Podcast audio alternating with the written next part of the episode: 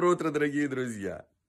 Первосвященник, производя обряд помазания, наносил пальцем букву «хав». Эта буква напоминала перевернутую греческую букву «ламед». Буква «хав» – первая буква в слове «коэн». Тем самым говорится о том, что в еврейском мировоззрении есть понятие о высшем, божественном разуме. Греки же считали, что самым высшим разумом является человеческий разум. Именно конфликт этих мировоззрений привел к тому, что появилось чудо Хануки, победа в этом противостоянии.